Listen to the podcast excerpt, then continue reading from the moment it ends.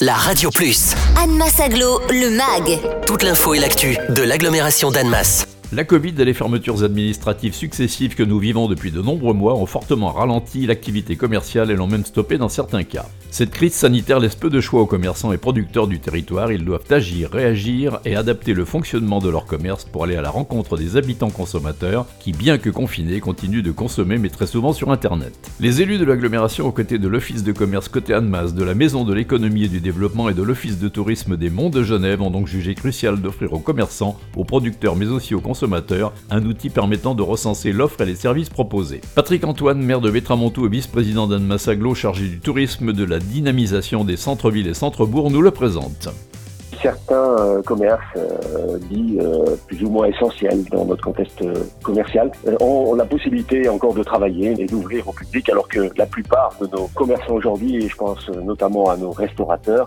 ne peuvent pas ouvrir leur commerce. Alors, bien sûr, l'agglomération a pris les devants dès le début des premiers confinements et aujourd'hui, on a donc un site que la plupart des commerçants connaissent, mais le public, grand public bien sûr aussi, hein, les consommateurs, qui s'appelle sur monaglo.fr et l'agglomération l'a mis en place avec force de communication sur les réseaux sociaux et les supports euh, en ville, hein, donc mobilier urbain. Euh, déjà 182 commerçants sont inscrits effectivement et on a eu plus de 10 000 consultations sur ce portail euh, en seulement un mois lors de son lancement. Donc un, certain succès, on va dire, si on peut se permettre de dire ça aujourd'hui dans un contexte difficile. Plusieurs milliers de visiteurs uniques sur ce portail, bien sûr, même si c'est difficile de, de quantifier, je dirais, le retour sur le commerce. Euh, évidemment, les commerçants euh, sont ouverts même si les rideaux sont fermés, ils travaillent, ils font du click and collect, ils s'adaptent, ils peuvent avoir un site internet, un téléphone, un WhatsApp, euh, ils s'organisent comme ils le peuvent, mais en tout cas, ce site est là pour les faire connaître, pour les faire connaître au grand public. Alors, si vous êtes commerçant, si vous avez une activité et que vous souhaitez la faire connaître, franchement, c'est gratuit, c'est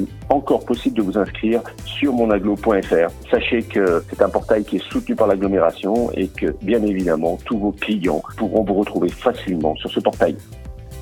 Retrouvez Anne Massaglo, le MAG. Tous les vendredis à 11h55 et 13h55 sur la Radio Plus. Et en continu sur annemass-aglo.fr.